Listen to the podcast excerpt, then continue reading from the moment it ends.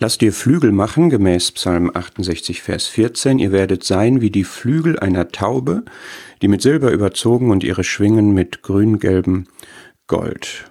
Wofür steht jetzt die Taube? Die Flügel stehen für das aktivierende Element, das kraftvolle, das schwungvolle, was du und ich haben können, wenn wir vom Geist belebt wurden. Der Vogel an sich, die Taube, hat einen interessanten Kontext in der Schrift. Wir haben schon gesehen, es ist das, womit man sich zu Gott bewegt, wo man zeigt, meine Bestimmung ist der Himmel, ich gehöre zum Himmel, ich erhebe mich über das Drumherum, über die Erde. In Jeremia 8, Vers 7 wird die Taube noch beschrieben als ein Vogel im Zusammenhang der, der Vogelwanderung, der seine Zeit kennt, der weiß, zu welchem Zeitpunkt er aufbricht, und wo es dann hingeht. Und das ist in einer Belebung, in einer Erweckung etwas Wichtiges, dass man Gottes Timing ähm, mitkriegt und sich aktivieren lässt, wo Gott einen beruft und zu einem spricht. Die Taube ist dann ein Vogel in Matthäus 10, der beschrieben wird, seid ohne falsch. Das ist eine Aufforderung an die Jünger, gerade da, wo sie in geistlichen Auseinandersetzungen sein würden, sollten sie ohne falsch sein, also aufrichtig oder es wird auch mit einfältig übersetzt.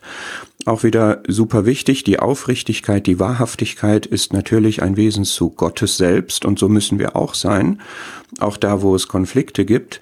Und einfältig ist ja ähm, ein Begriff, der dadurch seine Schönheit hat, dass man einfältig auf Gott ausgerichtet ist, also sozusagen im guten Sinne eindimensional und in einer Belebung im Dienst für Gott, im Kampf für Gott kann es auch wirklich nur diese eine Ausrichtung geben auf das, was Gott sagt. Und es muss ausgeblendet werden, was von rechts und links kommt.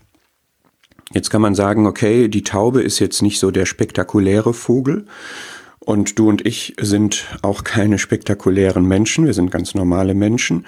Vielleicht fühlst du dich auch sogar geringwertig.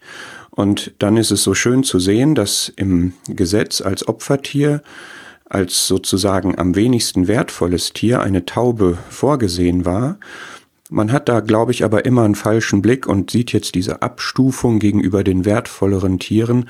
Ich glaube, die Aussage ist aber, die Taube hat einen Wert für Gott. Man kann sie Gott opfern und du und ich, wir haben einen Wert für Gott. Und wenn wir uns Gott hingeben, dann ist das wertvoll.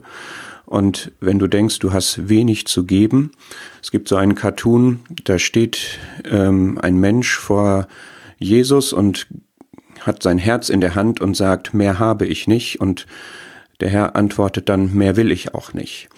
Und in Lukas 2 sieht man, dass für den Herrn selber, als er geboren war, dieses Taubenpaar gerade die richtige Opfergabe war. Und was für den Herrn gut genug ist, das ist für dich und mich auch wertvoll und schön. Und mehr brauchen wir auch nicht. Und dann ist in der Situation, wo der Herr getauft wird, ist auch wieder die Taube da als ein Bild, dass der Heilige Geist auf ihn herniederfährt wie eine Taube. Also da, wo sich der Herr gering macht, da kommt aus dem Himmel diese Bestätigung, ähm, dieses Siegel von Gott sozusagen, schaut, das ist mein geliebter Sohn und der Heilige Geist kommt wie eine Taube auf ihn. Dadurch sieht man die Nähe dieses Bildes von der Taube zu Gott, ja, das ist für uns auch das super Wichtige, nah bei Gott zu sein und eben auch den Heiligen Geist, der das ist, was uns belebt und was uns aktiviert, was uns Flügel macht. Also lass dir Flügel machen.